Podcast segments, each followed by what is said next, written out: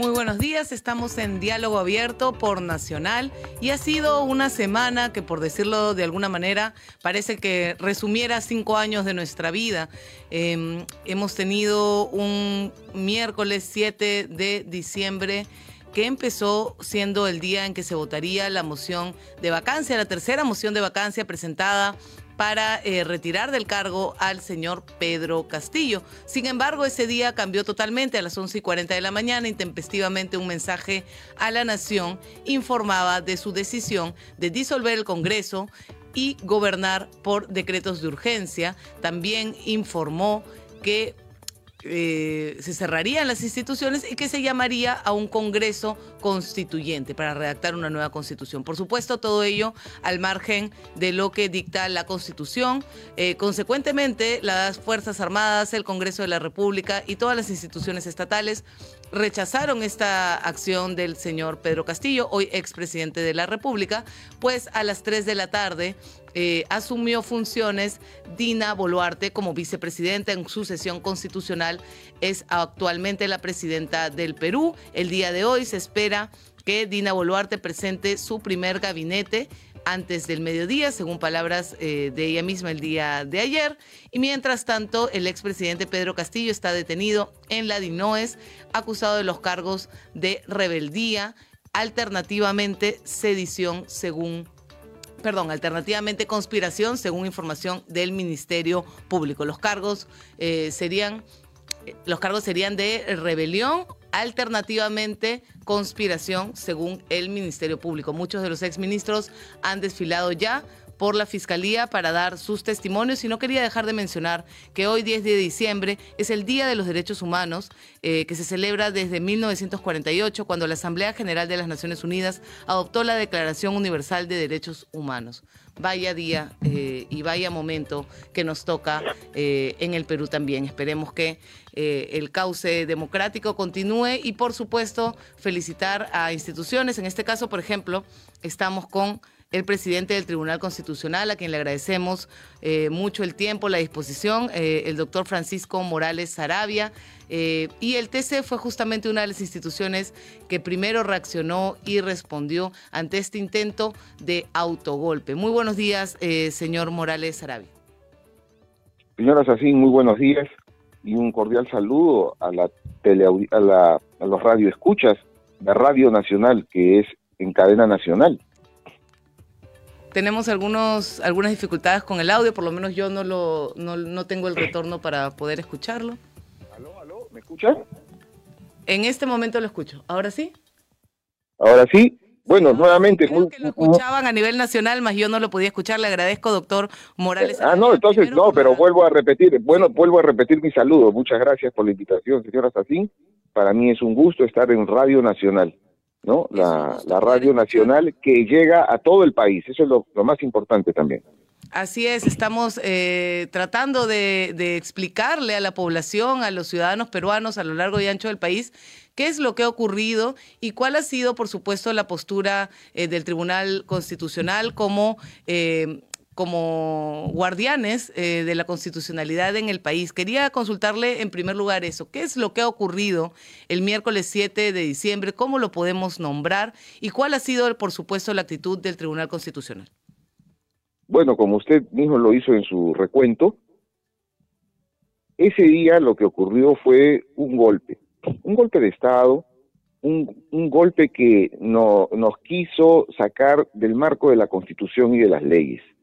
Si bien es cierto, en esta oportunidad, como en anteriores veces en la historia del Perú, eh, las Fuerzas Armadas o la población no salió, y eso es bueno, porque todos estamos demostrando hoy, que es el aniversario de la Declaración Universal de los Derechos Humanos, que los derechos humanos solo son realizables en el marco de una democracia, en el marco de un Estado constitucional lamentablemente, ¿no? Terriblemente, el expresidente, con algunos asesores, algunos eh, colaboradores, quisieron sacarnos del marco constitucional. Y las instituciones públicas todas reaccionamos al unísono. Sin previa coordinación, todos empezaron a hacer pronunciamientos que esto se, que era un golpe de Estado. Y en ese sentido, nadie debía obediencia a ese gobierno. Por tanto, ese toque de queda y el llamado a la disolución del Congreso, a la intervención del Poder Judicial, del Ministerio Público, del Tribunal Constitucional, eran irritas, eran decisiones que no se podían acatar porque eran ilegales e inconstitucionales. Y hacerle también, por supuesto, eh, la consulta. Eh, hay mucha confusión en la población y, usted es, profesor eh, de mucha trayectoria y, ha enseñado a alumnos a, entender la Constitución. Y me gustaría que en esa línea tratáramos de ayudar a los ciudadanos peruanos que muy probablemente están confundidos de lo que ha ocurrido. ¿En qué momento el señor Pedro Castillo deja de ser presidente de la República? Se habla de que recién al ser vacado por el Congreso deja de ser presidente de la República. ¿O es en el momento en que él infringe la Constitución? Y llama a este golpe de Estado que él deja de ser presidente de la República. Fíjese, como usted bien dice, desde el momento en el que él hace este pronunciamiento. Ahora, todos debemos entender que el presidente de la República, ahora la presidenta de la República, es el funcionario público más poderoso del país. La constitución le da una serie de atribuciones. Por ejemplo, él es jefe del Estado y representa a la nación es jefe de gobierno. O sea, él es el que dirige el gobierno. Entendámoslo bien. Los ministros son colaboradores, pero quien dirige el gobierno es él. En, tercer lugar, el presidente de la República es jefe de, las Fuerzas Armadas y de la Policía Nacional. Cuando, las cuando él asume el mando, se le entrega el bastón de mando. Entonces, un pronunciamiento de este tipo lo está haciendo no la señora Lía ni Francisco Morales, sino lo está haciendo el presidente de la República. Ese es un acto de gobierno, es un acto de gobierno que implica una orden a todo el aparato estatal para disolver el Congreso y para intervenir las instituciones del sistema de justicia. En ese momento, gracias a la madurez de toda nuestra población, de, nuestras instituciones públicas, es que nadie le hizo caso, no se acató su decisión, pero de que se dio, se dio. Entonces, eso no puede ser permitido, no puede ser aceptado. Si hay algo bueno que ha salido de todo esto, que ha sido terrible, es que la población, las instituciones públicas y todos estamos internalizando nuestro pensamiento democrático. Todos queremos vivir en democracia y con libertades. Y con la realización de los derechos humanos, que el día de hoy precisamente se celebra un aniversario más. Así es, y, también quería hacerle eh, la consulta. Em, la decisión tomada no fue acatada, es decir, se, se transmitió en cadena nacional esta, esta orden eh, desde la presidencia de la República en ese momento, no fue acatada. Se habla mucho y se compara mucho, y, creo que fue traumático para, para, muchísimos peruanos y peruanas escuchar disolver eh, esas palabras que escuchamos hace 30 años y que lamentablemente en ese momento fueron refrendadas por las Fuerzas Armadas, se tomó el Congreso de la República y todo lo que, lo que la población recuerda, eh, y fue un golpe exitoso, se llevó a cabo. Esta vez no fue exitoso. ¿Hay alguna diferencia entre estos dos escenarios? Porque se, hace una diferencia y, quisiera yo saber si constitucionalmente existe una diferencia entre un golpe exitoso y un golpe fallido. Claro, desde el punto de vista constitucional, ambos supuestos fueron contrarios a la Constitución, ¿no? Fue un quiebre del ordenamiento jurídico, por eso se dice golpe de Estado, ¿no? Para asumir el poder de una manera arbitraria, autoritaria, en todo golpe de Estado implica eso. Hay semejanzas y diferencias. Fíjese, toda repetición es una ofensa. Entonces, este segundo pronunciamiento fue una mala copia del del año 92. Si usted se da cuenta y revisa los, los, los radioescuchas, revisan el discurso, el expresidente decía, disolvemos el Congreso, y también eso se dijo antes. Luego se dice que se va a intervenir las instituciones del Poder Judicial, Ministerio Público y Tribunal Constitucional. Y luego se dice que se gobernaría durante nueve meses, o sea, porque ellos se les ocurrieron esa fecha, o esa, perdón, ese periodo, que íbamos a ser gobernados por decreto ley. O sea, eso es instaurar una dictadura pura y dura. Ahora bien, en cuanto a las, esas son unas semejanzas. En cuanto a las diferencias, claro, durante el siglo XX la constante en la historia del Perú es que las crisis políticas, las crisis económicas, las crisis de situaciones de orden interno y seguridad nacional, me refiero al terrorismo, se resolvían de una manera eh, violenta, de una manera donde las fuerzas a las fuerzas armadas se le hacía intervenir o a veces ellas intervenían. Esa es la historia del Perú y de América Latina. La diferencia es que del último golpe han pasado más de 30 años. Y, a nivel de América Latina y el continente ya no se desean esas situaciones, y en el Perú menos. Entonces, en esta oportunidad, las Fuerzas Armadas, el Comando Conjunto de las Fuerzas Armadas, ha sido claro en que ellos no deben obediencia a un, a un gobierno usurpador, porque ojo, el gobierno es civil, el gobierno es civil. Quienes garantizan la defensa nacional, la seguridad y el orden interno son el Comando Conjunto de las Fuerzas Armadas. Y eso lo hicieron ellos conocer en su comunicado de la Unimedia que yo celebro y que dice muy bien de nuestras Fuerzas Armadas que mantienen una subordinación al poder constitucional.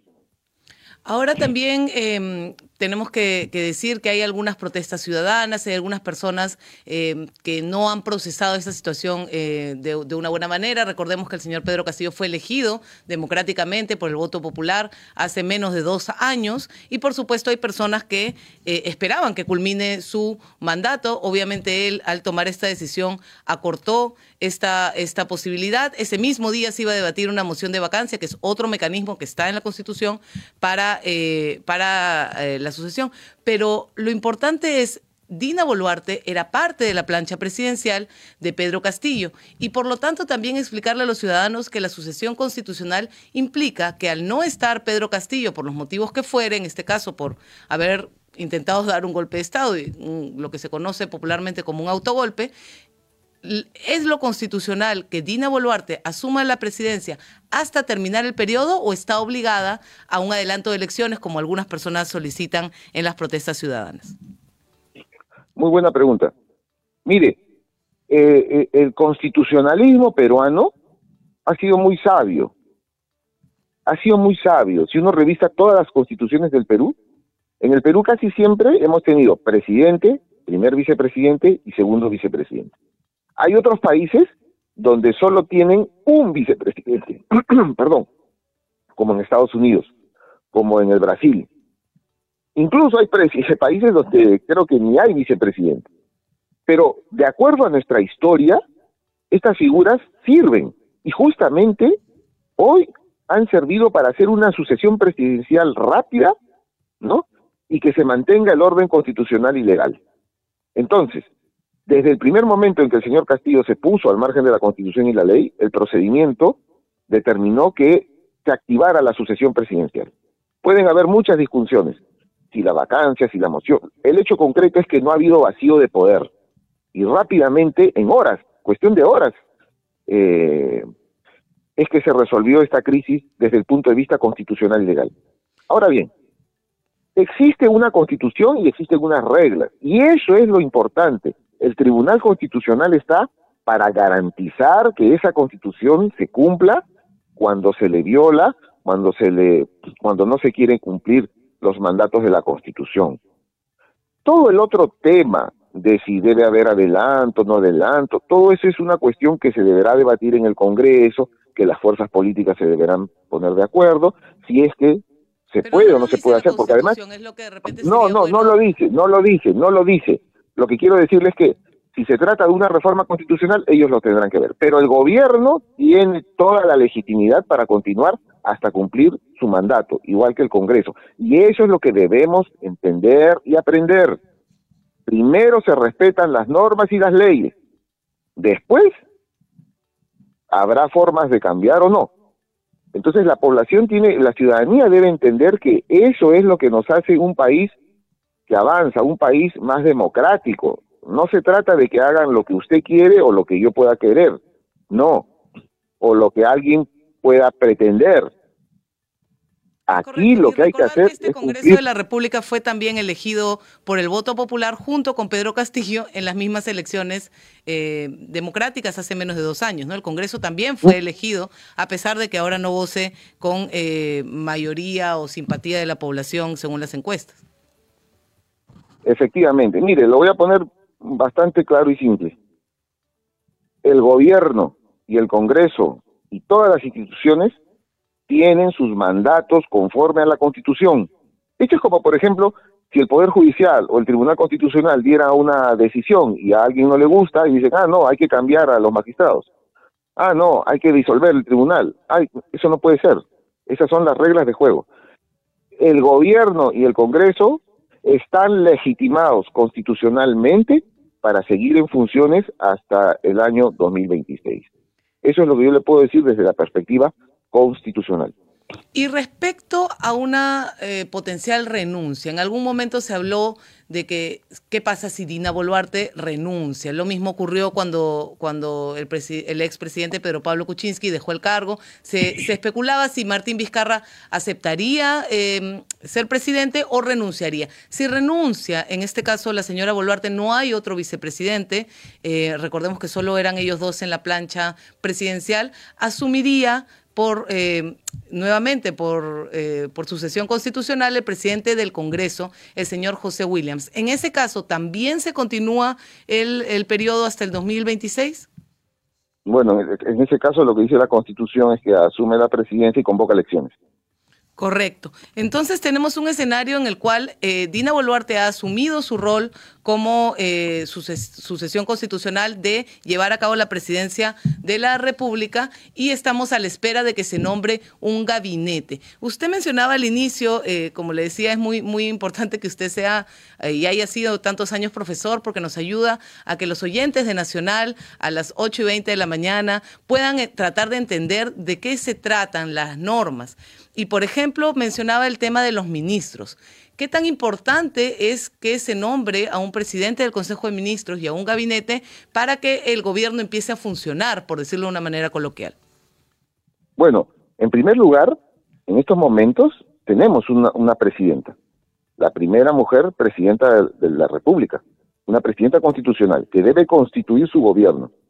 Ahora, evidentemente, para ser ministro hay que tener pues una experiencia, una eh, experiencia en el Estado, un conocimiento de la materia. Entonces ella está conformando su Consejo de Ministros. Yo creo que hay que darle el tiempo que ella requiera para hacerlo, ¿no? Lo está haciendo rápido, según las noticias. Y ese gobierno, ese equipo es el que va a gobernar. El Perú necesita tener un gobierno que se dedique a gobernar, porque para eso eh, han sido elegidos y la constitución los habilita. El presidente de la República dirige la política general del gobierno. Entonces, em, el presidente requiere un consejo de ministros para poder desarrollar las actividades de gobierno. Correcto. Mientras tanto, desde el día miércoles 7 hasta hoy que estamos sábado 10, ¿quiénes están a cargo de los sectores? ¿Y por qué lo pregunto? Porque ocurren hechos en estos días, es decir, hay protestas ciudadanas, por ejemplo, algunos reclamos de, que la policía no está haciendo su trabajo eh, de acuerdo a, los estándares adecuados. Si se presentara alguna... alguna, alguna queja o algún acto en los ministerios. ¿Quién está a cargo de los diversos sectores en este momento? Muy buena pregunta. Bueno, cuando los ministros renuncian, están en teoría, eh, continúan en funciones hasta que se les acepte. Hay un recambio, pero también recuerde usted que hay viceministros, hay directores generales. Entonces la línea de gobierno no se cae, no desaparece. Lo que no hay es una dirección política, es decir, el Consejo de Ministros no está constituido en este momento, pero a nivel de viceministros, de directores generales, todos ellos eh, eh, desarrollan las funciones del orden interno, de las actividades, ¿no? Por ejemplo, por eso es que si usted se da cuenta, la presidenta, rápido, porque miren, este, este, este golpe vino un miércoles, entonces el jueves y viernes ha sido feriado, sábado y domingo. Entonces ella quiere conformarse por las noticias un gabinete rápido para que el día lunes que empieza la semana de trabajo todo esté ordenado. Pero en todo caso, ella ya está dirigiendo el país, o sea, ya hay un alguien en el, en el máximo escalón del poder político nacional, que está ella. Entonces, eh, el orden interno, la policía tiene su director eh, general de la policía, las Fuerzas Armadas, o sea, todo sigue, incluso el tribunal, el Ministerio Público, o sea, toda la actividad gubernativa continúa. Correcto, no hay ningún vacío. Quería hacerle dos preguntas chiquitas respecto ya al hacer del Tribunal Constitucional antes de, despedir esta entrevista. La cuestión de confianza, digamos, fue el punto que inició este enfrentamiento o que agudizó el enfrentamiento entre Ejecutivo y Legislativo y que terminó eh, tristemente como lo hemos visto el día miércoles 7. El ex premier Aníbal Torres planteó una cuestión de confianza sobre un proyecto ley 3570 que refiere sobre el tema del, eh, del referéndum. Esto ya está zanjado a nivel Tribunal Constitucional. El Congreso le respondió que, que ya no cabía eh, anular una ley que había sido declarada constitucional. No, no quisiera pedirle que, que opine sobre la constitucionalidad o no de la ley, que además el TC ya se pronunció, sino ese proceso ya estaba terminado, no hay ahí mayor espacio respecto a esta, a esta ley. Y por otro lado, sobre la demanda competencial que, que el Congreso, por su parte, presenta al TC, sigue en curso esta demanda competencial que pedía eh, declarar si se había dado o no una negativa de la cuestión de confianza al Ejecutivo.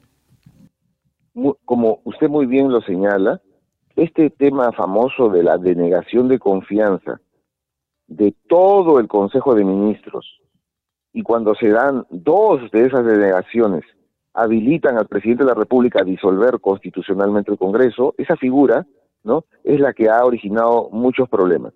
Entonces, esa demanda competencial que presentó el Congreso contra el Poder Ejecutivo para que no se acepte la interpretación del Ejecutivo y no se compute como la primera denegación de confianza para los efectos del artículo 134, que es el que permite disolver constitucionalmente el Congreso, ese caso sigue.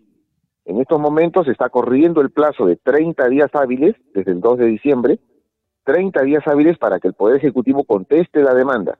Después haremos una audiencia que deberá ser más o menos en enero, ¿no? Fines de enero, calculo, y ya el caso está expedito para resolver. El tribunal se va a pronunciar y va a tratar de zanjar este tema famoso de la denegación de confianza que tantos dolores de cabeza le ha traído al, al, al, sistema político peruano. Y una última pregunta muy breve. Nosotros tratamos de siempre escuchar a nuestros, a nuestros oyentes y eh, tomar en cuenta lo que nos consultan. Y nos consultan sobre una eh, demanda también puesta desde el Congreso eh, por el tema de la SUNEDU. es una ley que el Congreso aprobó y eh, eh, algunos congresistas han presentado una demanda ante el Tribunal Constitucional eh, en contra de, esta ley que el propio Congreso había, presentado. No le voy a preguntar, evidentemente, su opinión al respecto, sino si esto ha llegado al Tribunal Constitucional, si se está procesando y si el hecho de ser una ley que este propio Congreso ha aprobado invalida en algo el pedido de que el TC se pronuncie. Bueno, en principio ha llegado la demanda ¿no? Eh, el Congreso ha contestado la demanda y se está convocando audiencia pública para ver los argumentos. Inclusive se ha incorporado a la SUNEDU para que también eh, hable y establezca y opine y, y diga sus puntos de vista respecto de la ley. O sea, de que va a haber un amplio debate, va a haber un amplio debate. Lo único que yo podría hacer es llamar a la ciudadanía a que comprenda, ¿no? Que la labor del tribunal es resolver los conflictos. O sea, a veces, mire, ahí en cualquier caso siempre hay una decisión, no solo en el Tribunal Constitucional, sino en el Poder Judicial. A veces nos guste o no nos guste la decisión, pero las decisiones hay que acatarlas. Lo que hace que un país viva en democracia, en Estado de Derecho, es que se acaten las resoluciones de los máximos órganos de impartición de justicia.